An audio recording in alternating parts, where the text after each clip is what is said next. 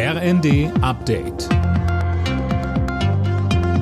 Stündlich neu. Auf den Punkt informiert. Ich bin Dirk Jostes. Guten Tag. Die Bezahlkarte für Geflüchtete soll bundesweit kommen, das hat Hessens Ministerpräsident Rhein mitgeteilt.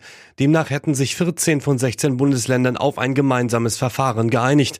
Mecklenburg-Vorpommern und Bayern gehen eigene Wege. Der Bundestag gedenkt heute der Opfer des Nationalsozialismus. Dabei kommt unter anderem eine Holocaust-Überlebende zu Wort. Im Zuge der abschließenden Haushaltsberatungen gibt's dann im Anschluss die Generaldebatte im Parlament. Da dürfte es auch nochmal um die Schuldenbremse gehen. Die will die Ampel ja wieder einhalten. Kritik daran kommt von der Wirtschaftsweisen Monika Schnitzer.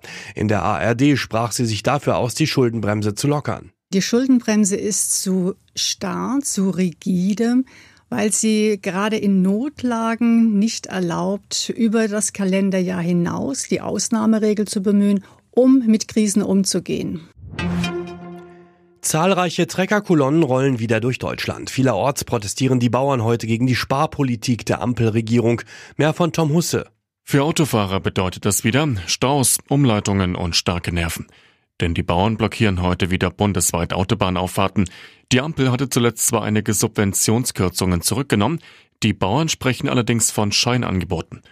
Unterstützung gibt's erneut aus der Wirtschaft. Auch zahlreiche Handwerker, Spediteure und Gastronomen machen wieder mobil. Sie wehren sich unter anderem gegen die Erhöhung der Lkw-Maut, der CO2-Steuer und der Gastromehrwertsteuer. Der US-Musikriese Universal hat angekündigt, Songs seiner Künstler von der Online-Plattform TikTok entfernen zu lassen. Begründung, beide Seiten hätten sich nicht auf eine neue Vereinbarung einigen können.